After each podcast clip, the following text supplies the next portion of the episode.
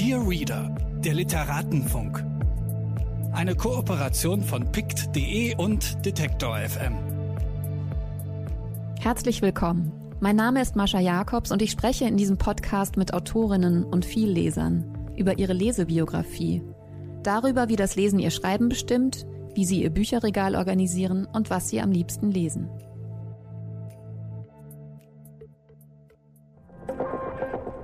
Bitte widmen Sie Ihre Aufmerksamkeit unserem Werbepartner. Dieser Podcast wird ermöglicht durch mojoreads.de.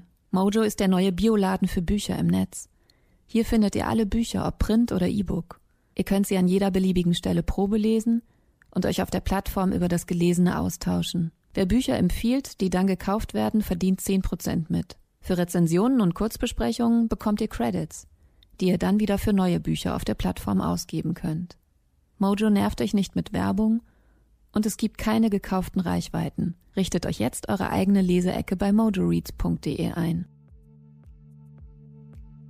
Als die Journalistin und Schriftstellerin Johanna Adorjan von ihrem Auftraggeber der Süddeutschen Zeitung um eine Kolumne gebeten wurde, die fortan jeden Samstag in der Zeitung erschien, entschied sie sich für den schlichten und sehr weiten Titel Männer und überschrieb jeden Text nur mit einem Vornamen. In dem gleichnamigen Buch, das gerade bei DTV erschienen ist und den schönen Untertitel Einige von vielen trägt, sind die kleinen Texte zu Cato, Lothar, Oliver, Nihat, Ödern oder Will versammelt. Insgesamt sind es 67 kurze Texte über Männer mit exotischen und bekannten Namen. Eine Männertypologie, die allerdings hinterrücks mit den geschlechtlichen Zuschreibungen spielt. Auch in unserem Gespräch fallen wir manchmal in Klischees, spielen wir echte Frauen. Aber zurück zu Männer. Es sind sehr unterschiedliche, wenn auch immer gleich lange Texte, die fast ein bisschen an Splitter oder Stilübungen erinnern und sehr amüsant zu lesen sind. Die kleine Form liegt der Autorin, die 1971 in Stockholm geboren wurde und in München aufgewachsen ist. Auch wenn sie mit Eine exklusive Liebe einen Roman geschrieben hat, der in 16 Sprachen übersetzt wurde. Auch auf Instagram schreibt Johanna Adorjan pointiert und immer in einem guten Ton über ihre Lieblingsbücher. Viel Text auf Instagram, das ist so, als würde man GIFs per Telegramm verschicken. Eben genau richtig falsch und sehr schön. Wir sind uns vor diesem Gespräch noch nie begegnet, was uns beide etwas wundert. Jetzt hören Sie, wie wir uns beim Gespräch in meinem Bücherregal kennenlernen. Herzlich willkommen. Danke. Johanna Adorjan, mein Gast. Du hast gerade, als du hier reingekommen bist, in diesen Raum gesagt, ob das das Zimmer meines Sohns ist, was schon mal ziemlich gut ist. Ja. Das empfinde ich als großes Kompliment. Und als nächstes mit dem Blick aufs Bücherregal hast du gefragt, ob ich Architektin bin. Ja, ich kenne nur von Architekten, dass sie ernsthaft, ähm, was jeder mal überlegt hat, aber dass nur Architekten sortieren ernsthaft die Bücher nach Farben. Und hier ist ein Regal gelb, dann ist da ganz viel Orange. Ach, es sieht wunderschön aus. Wie bei Architekten zu Hause. Ein bisschen chaotischer wahrscheinlich als bei Architekten. Wie organisierst du dein Bücherregal? Ähm, ich habe das mal tatsächlich alphabetisch eingeordnet. Finde, das hat den einen großen Nachteil, dass manchmal, wenn man zum Beispiel eine Biografie über jemand liest, dass man dann den Autor vielleicht nicht unbedingt weiß. Also ordnet man es dann bei M wie Madonna unter oder bei dem Namen des Autors, wo man es nie wiederfindet. Und außerdem kamen dann immer noch mehr Bücher hinzu. Dann hatte ich noch ein extra Regal. Jetzt weiß ich, rechts sind alle alphabetisch geordnet und links sind die, die ich äh, in den letzten sechs Jahren ungefähr erst bekommen habe. Eigentlich muss ich mal neu das ordnen, aber ich habe ein bisschen Angst davor. Oh ja, ja. das dauert. Aber ich gebe auch viele Bücher weg. Also es ist inzwischen so, wenn eins kommt, muss eins weg, weil ich will nicht ähm, ersticken. So groß ist die Wohnung nicht. Also ich finde es schön, Bücher zu haben, aber ich will mehr Platz haben als meine Bücher. Ja, das verstehe ich. Aber äh, wenn eins kommt, muss eins weg. Ja. Ist gar nicht so leicht, oder? Doch. Doch, ich finde schon. Manche Bücher überleben sich, die braucht man auch nicht nochmal. Ja. Ähm, also viele sogar. Und an manchen hängt man sehr und die entdeckt man wieder, wenn man so guckt, den Blick schweifen lässt, was weg kann plötzlich fallen einem wieder die Guten auf. Also ich finde das eigentlich ein relativ gutes System. Und wenn die wegkommen, wohin kommen die? Also stellst du die auf einen Briefkasten oder? Nee, ich, ähm, gegenüber von mir ist ein ganz, ganz nettes Café, die ähm, viele Bücher drin haben und die entweder freuen die sich wirklich, wenn ich welche bringe, oder sie tun so. Aber ähm, sie scheinen sich immer zu freuen. Und ein paar Bücher, darf man Bücher wegschmeißen? Also gebe ich ins Altpapier. Wenn ich sie echt im Nachhinein doch blöd fand oder ja, nee, das ist eigentlich, das ist das System. Es gibt ja auch sehr viele schlechte Bücher. Es gibt viele schlechte Bücher, aber es gibt auch viele Leute, die Bücher nie wegschmeißen würden, was ich schön finde als Konzept, weil das so, die so auflädt mit Macht und Zauber. Aber haben nicht alle Bücher. Also das letzte Mal war Tom Kummer hier, der hat mir erzählt, dass er eigentlich nur so zehn Bücher hat, die er immer wieder liest. Wirklich? Ja. Das ist ja Wahnsinn. Und welche sind es? Zehnmal die Bibel. nee, er hat eher gesagt Tom Wolfe, Selby, Kathy Ecker. Die Reichen, die zehn, zehn fürs Leben. Zehn fürs Leben und. Was, äh, wenn ein neues Gutes ihm geschenkt würde? Ja, klar, manchmal nimmt er auch noch, ganz selten nimmt er auch noch welche auf, äh, aber eigentlich. 10a. eigentlich sind diese zehn Bücher, liest er immer wieder. Aha, okay. Ja, aufregend. Mal was Neues. Gibt es Bücher, die du schon, weiß nicht, viermal gelesen hast? Halt, Tom Kummer. Ja. Wer weiß, ob das stimmt. ja, das wissen wir nicht. Nee, also ich glaube es nicht. Ähm, gibt es Bücher, die ich oft gelesen habe? Ähm, ja, also ich schreibe ja momentan auf Instagram äh, über Bücher. Und äh, dafür, weil ich ein irre schlechtes Gedächtnis habe, lese ich die eigentlich nochmal. Insofern habe ich gerade in letzter Zeit relativ viele Bücher, die mir früher viel bedeutet haben, wobei ich nicht mehr wusste, was, ähm, wieder gelesen, um das zu überprüfen. Bei denen, bei denen es standgehalten hat, äh, habe ich dann auf Instagram was drüber geschrieben, was ja nicht so lang ist, aber einfach nur, dass man keinen Fehler macht. Aber das heißt, du hast sie dann nochmal komplett gelesen oder hast du nur so reingelesen? Nie so komplett, aber so wie man konzentriert liest, wenn man über was schreiben würde. Querlesen wäre zu wenig, sagen wir diagonal, mhm. aber mit sehr oft reinlesen. Meine Idee, dich einzuladen, ähm, speist sich aus diesem äh, wirklich fantastischen Instagram-Account. Das hört man sonst nur bei Models. Ja, das ist ziemlich gut. Und du hast da nämlich eine ganz äh, fantastische Mischung. Es sind kleine Film- und Ausstellungskritiken zu finden und du hast auch Auszüge aus Interviews, die du entweder selbst geführt hast oder die du besonders gut fandst, dort nochmal aufgeschrieben. Aber vor allem schreibst du eben über Bücher, die dir viel bedeuten. Mhm. Und du hast es jetzt gerade schon ein bisschen erwähnt, aber meine Frage war auch sofort, also ich liebe diese kleinen Buchbesprechungen, wie glaube ich relativ viele Leute, die da so ganz enthusiastische äh, Kommentare hinterlassen, das auch ganz schön ist. Aber ich dachte auch, da besteht doch die Gefahr, dass man sich doch nochmal wieder total festliest. Okay, die Wahrheit ist, dass ich davor schon, ich habe schon lange einen Instagram-Account, aber der war, also den habe ich auch noch unter Pseudonym mit sehr strenger Türpolitik. Also sehr wenige ausgewählte tatsächliche Freunde, denen ich manchmal irgendein Foto gezeigt habe, was dann eher wie ein Fotoalbum für mich ist. Aber ehrlich gesagt ist das ja genau das, was an Instagram alle so ankotzt und auch depressiv macht, weil niemand freut sich wirklich, wenn jemand anderes äh, einen wundervollen Urlaub gerade hat, während du irgendwo zu Hause sitzt, über dein Handy gebeugt, wo also keine Sonne ist, sonst würdest du ja nichts sehen. Niemand freut sich. Das sind dann Mitleids- und Neids-Likes und so weiter. Und also ich habe viel Zeit auf Instagram verloren, in den letzten, weiß ich nicht, zwei Jahren, eineinhalb, zwei Jahren, beim Suchen von Videos, auf denen möglichst ähm, süße Hunde dumme Sachen machen. Das war mein Ding. Und es gibt ewig viel davon. Ich habe eine Freundin, die guckt sich Wellensittich-Sachen an. Leute sind geisteskrank auf Instagram. Also ich, ich wusste, ich interessiere mich überhaupt nicht für Hunde gar nicht. Aber auf Instagram hat mich das wahnsinnig fasziniert, so kleine Videos zu finden, wo ein Hund gegen einen Spiegel springt, nachdem er sich lange fasziniert beobachtet hat oder so. Ich weiß nicht genau warum, das hat irgendetwas, macht das in meinem Gehirn, dass, dass ich dann noch eins suche und noch eins und noch eins, was ich dann nicht mehr finde. So sind Stunden dahingegangen. Und jetzt dadurch, dass ich ja in diesem Medium, Instagram, über Bücher schreibe, zwingt mich Instagram dazu, dass ich lese. Ich verbringe also viel weniger Zeit dort. Ich habe überhaupt keine Zeit zu gucken, weil ich endlich, endlich wieder lese. Und ähm, meine Kindheit war eigentlich von Lesen geprägt. Also ich war eins dieser Mädchen, die ähm, ständig im Bibliotheksbus in der Grundschule zu finden waren und habe immer möglichst Erwachsenenliteratur gelesen. Also als ich Sissy ganz toll fand äh, mit Romy Schneider, habe ich dann, ich weiß nicht, wie der Vorname war, Conte Corti, Elisabeth Jugendjahre einer Kaiserin oder sowas gelesen, halt so Erwachsenenbücher mit acht.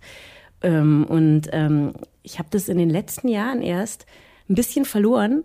Also ich habe noch um die Jahrtausendwende total viel gelesen und dann, ich denke, dass das tatsächlich mit dem Einzug des Handys in meine Hand ähm, gekommen ist. Und das ist richtig verlorene Zeit. Also ich glaube nicht, dass man irgendwann denken wird, Wahnsinn hat mich das gerührt, was ich damals dieses Foto geliked habe vom Griechenlandurlaub dieser Frau, die ich eigentlich überhaupt nicht mag oder so.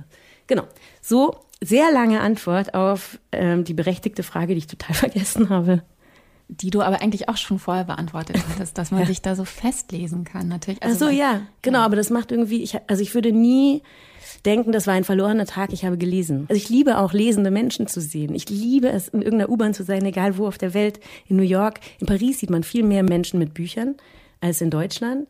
Es, es gucken halt alle aufs Handy. Vielleicht wird man in 20 Jahren Fotos sehen, wo Menschen von heute auf Handys gucken und denken, ach rührend, damals haben sie ja noch auf Handys geguckt, so richtig. Ja. Das weiß ich jetzt nicht. Ja. Aber ich finde halt, es sieht so schön aus, ein Buch. Und ähm, ich finde auch Bücher in der Wohnung schön und ich würde gerne noch viel mehr lesen. In deiner Bibliothek, gibt es da auch eine zweite Reihe nee. von Büchern? Nee. Oder auch Bücher, die du, die so Guilty Pleasure sind, die versteckt werden? Nee, Guilty Pleasure Bücher kommen nach vorne. Also was meinst du mit Guilty Pleasure? Ratgeber. Also, ah, doch, du hast Beispiel. recht. Ich habe ähm, Ratgeber in einem geschlossenen anderen Schrank. Aber nicht viele, weil ich die auch aussortiere, weil das ähm, Bücher sind, die man, also sagen wir mal, in den mittleren 20er Jahren oder so habe ich öfter viele so Beziehungsratgeber gelesen. Die haben aber nichts genutzt. Also ich glaube, das, was sie genutzt haben, hätten, also wo ich inzwischen bin, wäre ich auch ohne diese Ratgeber angekommen. Genau, ich weiß auch nicht mehr, wie die hießen wenn der Mann nicht lieben kann. Das stimmt, das steht in einem anderen Schrank. In so einem Schrank, in dem viele Sachen drin sind. Du schreibst ja auch nicht nur über Romane in deinem Instagram, äh, wir bleiben jetzt nochmal bei dem Instagram-Account, ja. sondern ja auch über Reiseführer oder ja. Architektur. Ja. war das eine Enzyklopädie über Architektur? Nee, das war ein, ein Reklam-Wörterbuch. Ein Wörterbuch ja. über Architektur. Ja. ja. Äh, ich mag Sachbücher. Mhm. Ich weiß gar nicht, um, ich manchmal habe das Gefühl, je älter ich werde, desto weniger mag ich Fiktion. Jeder Satz, der generell ist, ist natürlich auch falsch.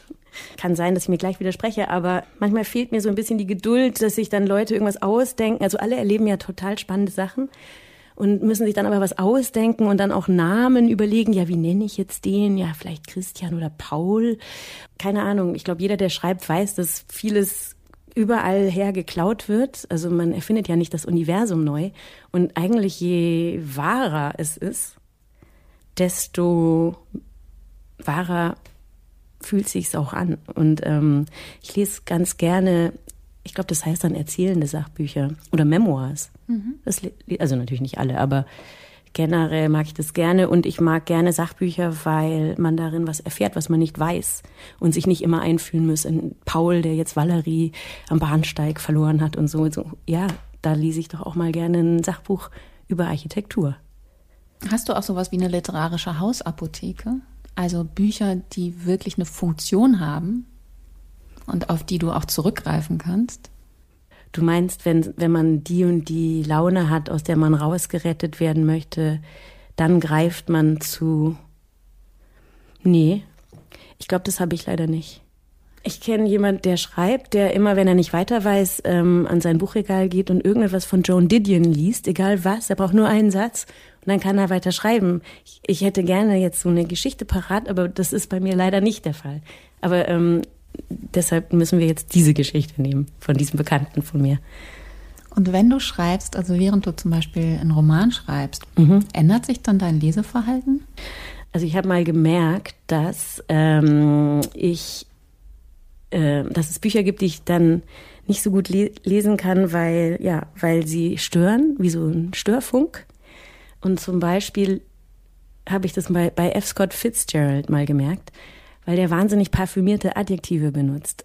Die passen bei ihm rein, obwohl ich war total erstaunt zu lesen, neulich habe ich das erst irgendwo gelesen, dass in der Zeit, in der er geschrieben hat, in der amerikanischen Literaturrezeption galt es als total veraltet, wie er schreibt. Das war mir gar nicht so klar. Also es war ein bisschen kitschig und ein bisschen so schreibt man nicht mehr.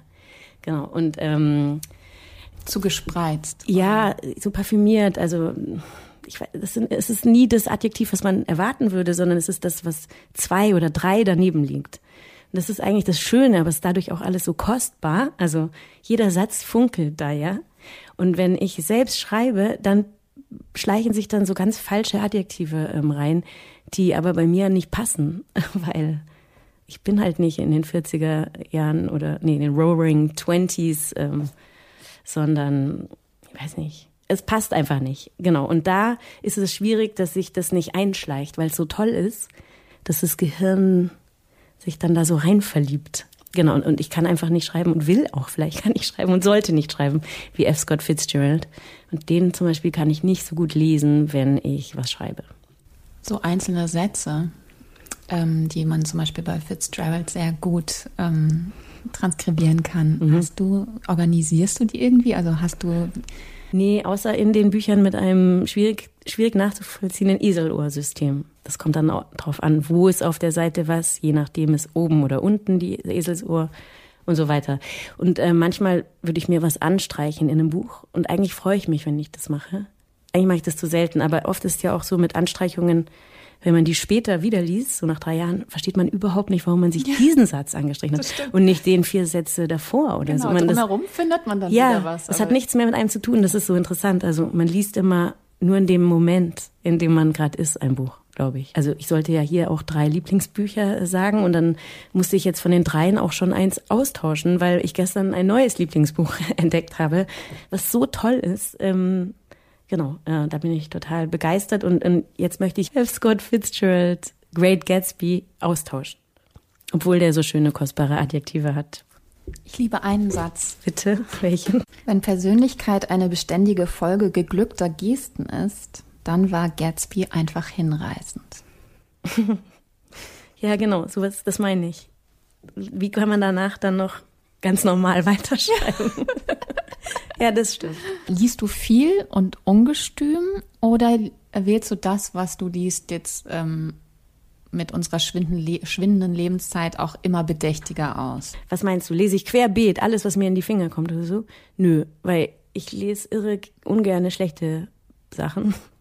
Und ich habe auch kein Problem. Weißt du, ob dir was nicht Auf? Seite eins manchmal. Oder sagen wir, wenn mir tausend Leute sagen, du musst die ersten hundert Seiten schaffen und dann wird's ganz toll, dann brauche ich schon Sommerferien, weil ich überhaupt nicht einsehe, warum man hundert Seiten schlecht gemacht hat, um dann, ich weiß nicht, also ich bin ein ungeduldiger Leser und ähm, es gibt wahnsinnig viele Bücher, wo man auf Seite eins ja schon merkt, dass jemand Floskeln benutzt oder so. Also es kommt sofort weg, das ist mir auch total egal, wovon es handelt es ist halt immer, weil man auch oft abends liest und ja auch manchmal im Liegen und so. Deshalb hat es, glaube ich, so was Intimes. Und weil man ja auch so alleine damit ist. Also man ist ja im Kino und sieht zusammen was oder sitzt zusammen vor Netflix. Aber mit dem Buch ist man ja so alleine. Ähm, deshalb ist es ja schon so, da möchte man ja schon ein, ein tolles Buch einladen. Insofern, glaube ich, bin ich streng. Ich habe kein Problem damit, etwas nicht weiterzulesen was dann allerdings Monate vorwurfsvoll neben meinem Bett sich stapelt. Also der Stapel neben dem Bett ist eigentlich kein guter Ort für die Bücher. Das sind die, die ich schon mal angefangen habe und nicht fertig gemacht habe. Weil die, die durch sind und die ich mochte, die kommen ja dann in mein alphabetisch sortiertes Regal oder in das oder in die Abteilung für die neueren Bücher. Insofern äh, werden, ja, eigentlich sind es die mittelguten Bücher liegen neben meinem Bett. Muss ich mal aufräumen. Und wenn du liest, liest du dann ein Buch oder mehrere parallel? Äh, eins.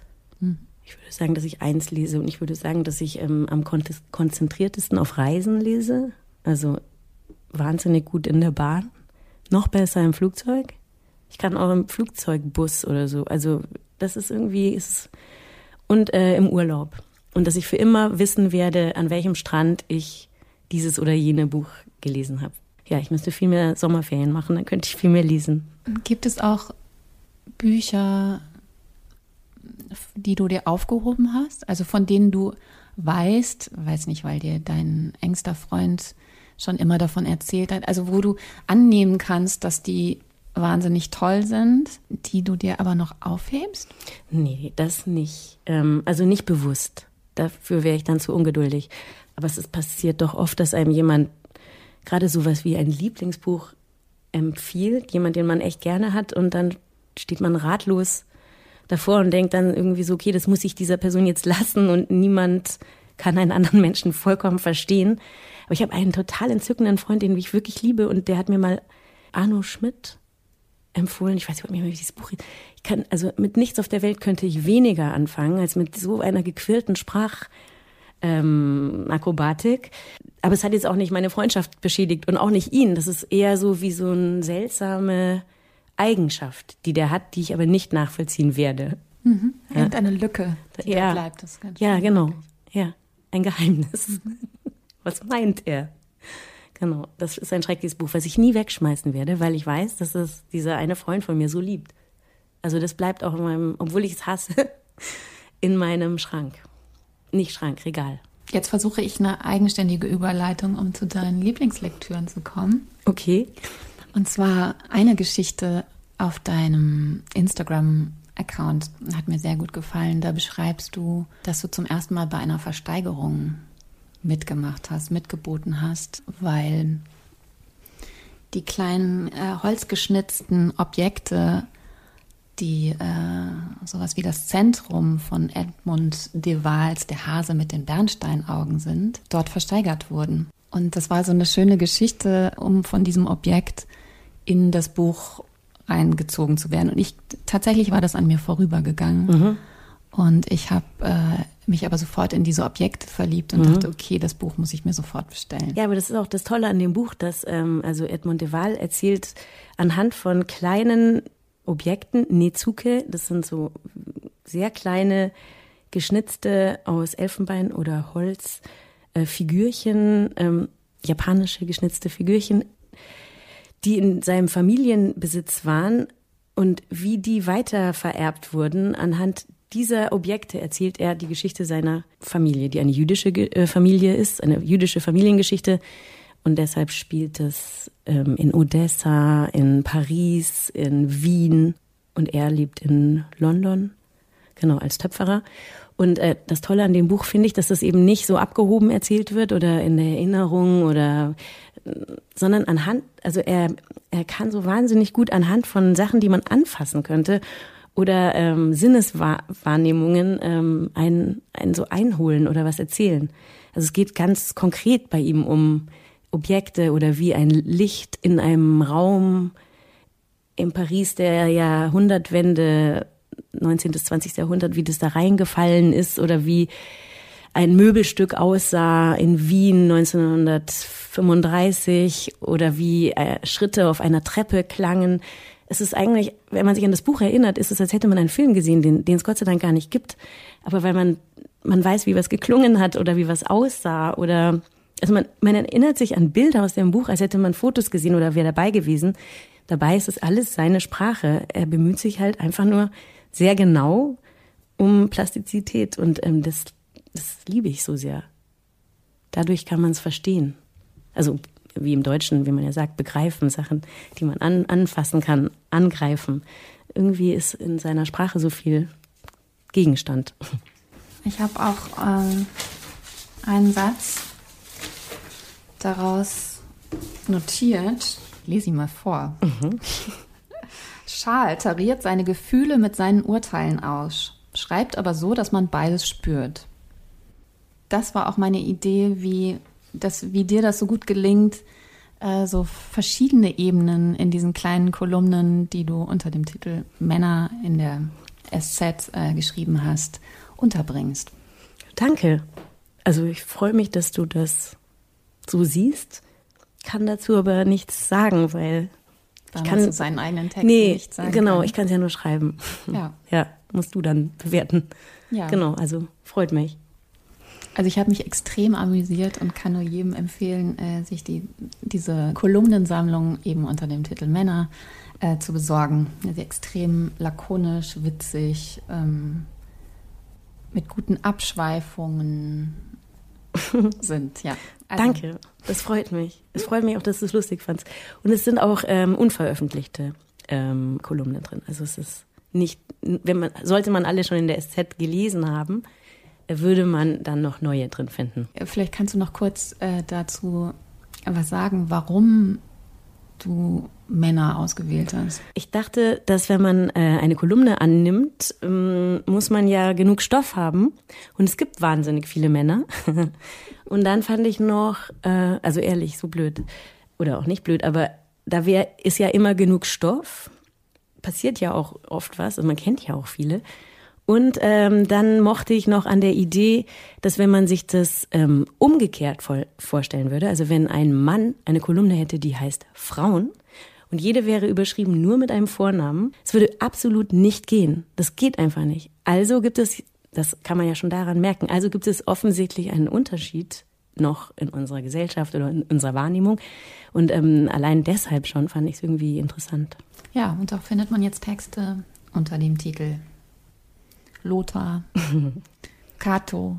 Ja, Kato. Auch eine fantastisch Danke. lustige Episode ja. über den Sidekick von ähm, Inspektor Clouseau. Inspektor Clouseau. Ja, mein Lieblingsberuf hat der Held der Inne, Kato. Angreifer. Ja, genau. Sparing-Partner, oder? Ja. ja. Aber auch über Fahrlehrer, ich habe seinen Namen vergessen. Sepp. Fahrlehrer, Physiotherapeuten. Harald. Aber ja. auch über bekannte Männer wie Will Smith. ja, Volker Schlöndorff war der Erste. Das war der, mit dem die Kolumne anfing. Was war das? Äh, Im Literaturfestival Berlin hat er Jasmina Reza das Buch Babylon präsentiert und saß da in so einer Lederjacke sehr lässig auf der Bühne und hat wahnsinnig viel geredet. Und irgendwann meinte er, das Beste an dem Buch war eigentlich, als dann äh, der Perspektivwechsel kam, weil das fand er so wahnsinnig spannend, weil das würde ihn an den und den und den und den und den Film erinnern. Und dann ähm, übergab er sozusagen das Wort dann irgendwann auch an Jasmina Reza, die ganz geduldig zugehört hatte. Und dann meinte sie, ähm, also auf Französisch, aber meinte dann, äh, lieber Volker, es tut mir wahnsinnig leid, Ihnen mitteilen zu müssen, es gibt keinen Perspektivwechsel in meinem Buch. Und äh, im Folgenden zeigte sich dann, dass er das Buch einfach nur gerade so zehn Minuten vorher wirklich quer gelesen hatte und sich auch auf Wikipedia nur angeguckt hat, wer sie ist. Er hat sie auch absurd vorgestellt. Und äh, ich fand es eigentlich mutig und dachte eben, es würde sich keine Frau auf der Welt hinsetzen, auf eine Bühne, irgendwas präsentieren, ohne sich vorbereitet zu haben. Eigentlich habe ich deshalb die Idee zu der Kolumne gehabt. Weil, weil es gibt einfach, manche Sachen sind einfach so auf der Welt, dass man was erlebt und dann so denkt, jede Frau versteht es, Männer. Dass man so, so eine Art Männer. Es, es ist gar nicht voll Hass, es ist eher so voll Wonderment oder wie heißt es, wie heißt es? Dass man sich wundert. Also nicht Bewunderung, wundern, wundern. Ja. Voller Wundern. Genau, und in den Texten geht es natürlich auch nicht nur um Männer, sondern auch immer um Frauen. Ja, ja, zwangsläufig, weil da ich ja eine bin, sehe ich die ja schon als Frau. Es gibt auch eine Kolumne, das ist die letzte, die heißt Herr Professor Dr. Johanna Adoyan und handelt davon, wie ich wohl als Mann wäre, was ich ja einfach nicht weiß. Man weiß es ja wirklich nicht. Vielleicht wäre man ja echt richtig ein schrecklicher Mann. Kann ja sein. Naja, also wir haben jetzt ähm, das Konzept des Podcasts äh, über den Haufen geworfen, was ich aber auch nicht schlecht finde. Ja. eigentlich steht immer am Ende dann so deine drei liebsten Lektüren und dann bleiben. Aber eins kann ich noch empfehlen. Ja, du musst Ach so, ja. zwei empfehlen. So, okay, ja. Ich will damit sagen, ah, wir haben sozusagen äh, ganz weiblich äh, die rationale, super flexibel und fluide diese äh, diese vorher gesetzte Trennung ähm, äh, hiermit beendet und äh, wobei man sagen muss, dass wir nicht unvorbereitet waren übervorbereitet. Ja, genau. Natürlich. ja. Wie immer. Das ist toll. Übervorbereitet, was über den Haufen zu schmeißen. Ja. So geht das so nämlich. Geht das. Ja. Okay, wir kommen zum zweiten Buch. Ah ja, okay. Ja. Warte mal, was haben wir denn jetzt schon? Ah, Annie Ernaux hatte ich noch. Also ich habe ja viele Lieblingsbücher, die einem einfallen immer mal wieder oder so, aber Annie Ernaux ist einfach ein Buch, was ich in letzter Zeit gelesen hatte und wo ich total geflasht war um es kurz zu erklären, ähm, Annie Ernaux ist eine französische Schriftstellerin, 1940 geboren, lebt noch. Das Buch hat sie vor, schon vor Jahren auf jeden Fall in Frankreich veröffentlicht. Und sie erzählt darin sozusagen ihre Biografie, sagt aber nie ich, sondern immer nur Mann. Und ähm, schafft es dadurch, durch eine ganz eigen, also das ganze Buch liest sich so, als hätte sie, bevor das losgeht, einmal tief Luft geholt und dann in einer total rhythmischen, lakonischen Sprechkraftakt zieht fast ein ganzes Jahrhundert an einem vorbei. Und ähm, ich fand das Buch enorm beeindruckend sprachlich. Ähm, ich habe es auf Deutsch gelesen. Ich fand es ganz, ganz toll übersetzt. Wenn ich mir hoffentlich die Übersetzerin richtig gemerkt habe, heißt sie Sophie oder Sonja Fink. Nach. Bitte nachschauen. Ich habe dieser Frau, die ich nicht kenne, sogar eine Mail geschrieben, weil ich so beeindruckt war. Sonja Fink. Sonja Fink. Weil das, also die schreibt so schön, weil man muss ja natürlich auf Deutsch toll schreiben können, um gut übersetzen zu können. Also es ist ein einfaches Vergnügen, das zu lesen. Und ähm, das Traurige daran, wenn man das Buch liest, ist, dass wir uns ja alle ähm, immer so wahnsinnig besonders fühlen und so eigenständige Individuen, die ganz aus der Zeit gefallen sie selbst sind und so. Und wenn man dann eine Biografie liest, wo eine Frau sich das rausnimmt, nie ich zu sagen, sondern immer Mann. Mann trug das und das, Mann hörte die und die Platte, man sah im Fernsehen die und die Werbung, man äh, verliebte sich, man trieb in einem Badezimmer oder in der Küche ab, man träumte hiervon, man träumte davon, man fuhr in den Ferien dahin. Das kriegt sowas wahnsinnig Trauriges, weil ähm, das Individuelle halt eigentlich nicht existiert und sie nicht nur ihre Geschichte erzählt, sondern die von eigentlich nahezu jeder zu ihrer Zeit, jeder Zeitgenössin Europas. Es ist zwar ziemlich französisch, aber ähm, das stört nicht. Also man kann das genauso gut als eine deutsche Zeitgeschichte lesen. Und deshalb hat es von Anfang an was wahnsinnig ähm, also nichts Nostalgisches, was Melancholisches oder was Trauriges auch. Es ist so ganz genau und traurig und sanft und ähm, fast hypnotisierend, rhythmisch. Und äh, ich fand das wirklich, also da ist kein Fehler drin. Das fängt man vorne an und kommt hinten raus und denkt nur echt, bravo. So fand ich das. das und das dritte, ja, was ich, ja, meine Neuentdeckung, das habe ich mit, das ist so toll. Und zwar, ähm, der Verlag heißt Brandstätte. Und es ist ähm, Thomas Bernhard Hab und Gut. Es ist ähm, ein Band mit sehr vielen Fotos, ähm, aber auch einigen Texten über die Häuser und Inneneinrichtungen und Gegenstände von Thomas Bernhard. Ähm, ich glaube, dass es schon ein Buch gab über dessen drei, der hatte drei ähm, alte Bauernhöfe in Österreich. Genau, aber das ist so wahnsinnig liebevoll gemacht und es ist so irre, ich glaube, ich habe in meinem Leben mindestens so viel über Thomas Bernhard gelesen wie von ihm. Das gilt auch für Kafka.